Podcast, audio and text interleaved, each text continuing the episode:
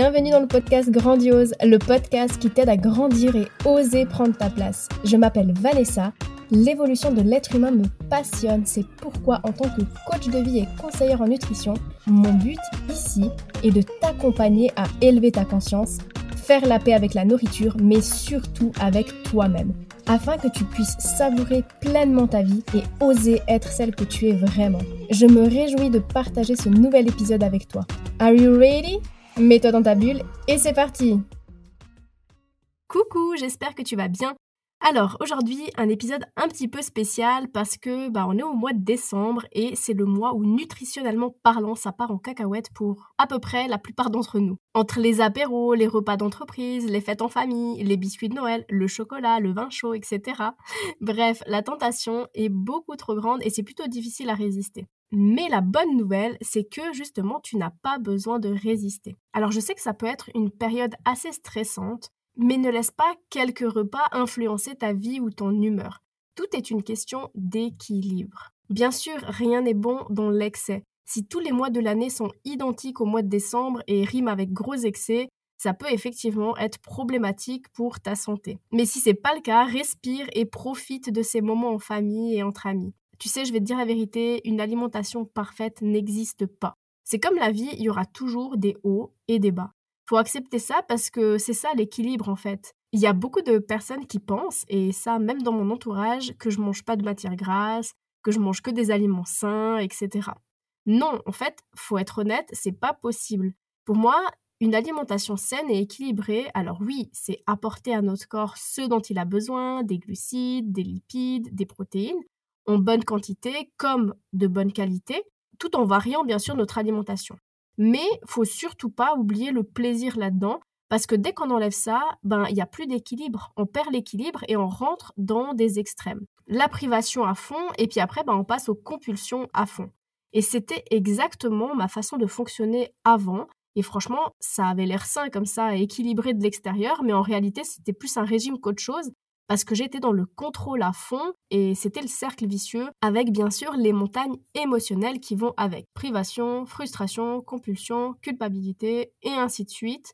Et pour moi, sincèrement, la période des fêtes, c'était un énorme stress parce que je savais que c'était difficile de pas succomber à la tentation. Donc après les repas, en général, je me pesais pour valider les dégâts et droit derrière, bah bien sûr, je culpabilisais et du coup, j'essayais de rattraper les dégâts causés en faisant beaucoup de sport. Il y a peut-être 4-5 ans en arrière, je sais plus exactement, mais je me souviens que le matin de Noël, le 25, je m'étais réveillée hyper tôt pour aller courir et éliminer les calories de la veille. Et le pire, c'est que j'étais hyper satisfaite de moi en plus. Alors, c'est pas un problème d'aller courir le 25, hein. Le problème, c'était l'état d'esprit dans lequel j'étais et la raison pour laquelle je le faisais. La vie, elle est trop courte pour se prendre la tête comme ça.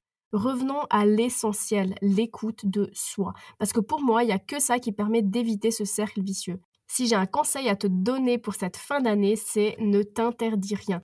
Parce que si tu te dis faut pas que j'abuse, eh ben tu vas ressentir de la frustration et c'est justement là que tu vas abuser. Dans le livre que je suis en train de lire, il y a un passage qui dit que après avoir passé des centaines de milliers d'années à chasser et chercher de la nourriture dans la nature, le cerveau humain, en fait, il a évolué pour donner une grande valeur au sel, au sucre et aux graisses. Ces aliments, sont souvent riches en calories et du coup, ils étaient plutôt rares à l'époque où nos anciens ancêtres erraient dans la savane. Et en fait, quand on a peur de manquer, quand on se prive, eh bien, manger le plus possible est une excellente stratégie de survie. C'est un réflexe primitif pour avoir du stock au cas où.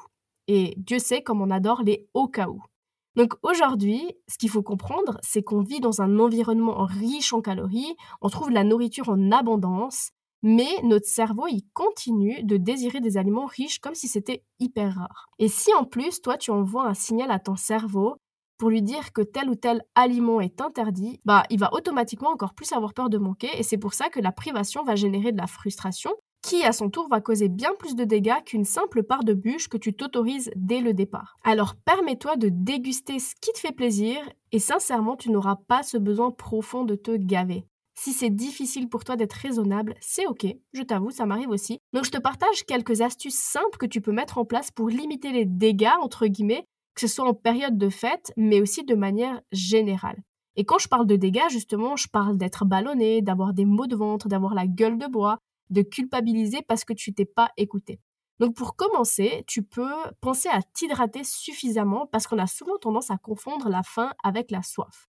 Donc si tu bois pas assez d'eau, bah, tu risques de manger plus que nécessaire pour compenser. Ensuite, entre chaque verre d'alcool, bois un verre d'eau pour éviter la déshydratation et l'excès d'alcool. On se rend pas forcément compte, mais l'alcool est très riche en sucre et du coup il déshydrate facilement et il risque de t'assommer. Et puis franchement, la gueule de bois le lendemain, c'est pas cool. Ensuite, évite de sauter des repas volontairement. C'est malheureusement pas comme ça que ça fonctionne. Le but, c'est pas de crever de faim à tel point de devoir te ruer sur les apéritifs pour compenser. Et ensuite, continuer de manger alors que t'as déjà le bide blindé. Parce que là, une fois de plus, tu vas surcharger ton corps inutilement et tu risques de devoir passer une soirée désagréable à devoir discrètement ouvrir un bouton de ton jeans pour pouvoir respirer.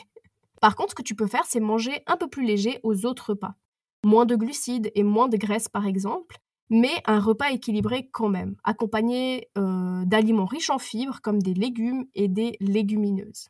Pense à bien mâcher tes aliments pour favoriser la satiété et pour terminer, prends le temps d'apprécier ce que tu manges. Écoute ton corps. Quand tu sens que tu as assez mangé, arrête-toi. Et là, on me demande souvent, oui mais Vanessa, comment savoir quand j'ai plus faim? Et c'est vrai qu'aujourd'hui, j'ai l'impression qu'on mange tellement par habitude qu'on a perdu cette connexion à la faim, à la satiété. Mais à un moment donné, tu t'arrêtes quand même de manger. C'est que tu sens déjà qu'il y a un certain signal. Très souvent, ce signal, c'est quand tu te dis, OK, là, je suis blindé. Ben en fait, faut arrêter de manger avant d'être blindé fais un petit test, je te promets que à force de mettre de la conscience dans tes repas, bah arriveras à écouter les signaux de ton corps avant d'être blindé. En général, on passe à l'étape je me blinde le bide par gourmandise et c'est justement quand on se dit ah c'est la dernière bouchée. Euh, quand tu te dis ça en général, c'est que tu as déjà plus faim et tu peux du coup arrêter. Donc vraiment, j'insiste, quand tu sens que tu n'as plus faim, arrête de manger et mets de la conscience dans tes repas. Et, et sache que tu n'as pas besoin de te forcer à terminer ton assiette pour faire plaisir à Tata Huguette respecte ton corps. Je sais que c'est quelque chose qui nous a été inculqué depuis qu'on est enfant, mais souviens-toi que quand tu fais le plein d'essence à ta voiture et qu'il y a le petit clac qui dit que ta voiture est pleine, ben en fait, tu continues pas à blinder jusqu'à faire déborder le réservoir, on est d'accord. Et si tu le fais, bah arrête ça parce que ça sert à rien. Bref, quoi qu'il en soit, écoute ton corps parce que sincèrement, ça t'évitera des excès inutiles où au final, ben, tu prendras même pas forcément de plaisir parce que euh, tu finis par avoir mal au ventre, par culpabiliser. Et d'ailleurs, si tu veux expliquer ça à Tata Huguette, elle te comprendra. Et moi, de mon côté, j'en profite pour te souhaiter d'ores et déjà un joyeux réveillon de Noël. Profite à fond de ces instants uniques et n'oublie pas de t'écouter et de t'accorder aussi un temps rien que pour toi. Merci d'avoir écouté cet épisode. Et pour être au courant des nouveautés, rejoins-moi sur les réseaux sociaux. Tu trouveras tous les liens dans la description de ce podcast.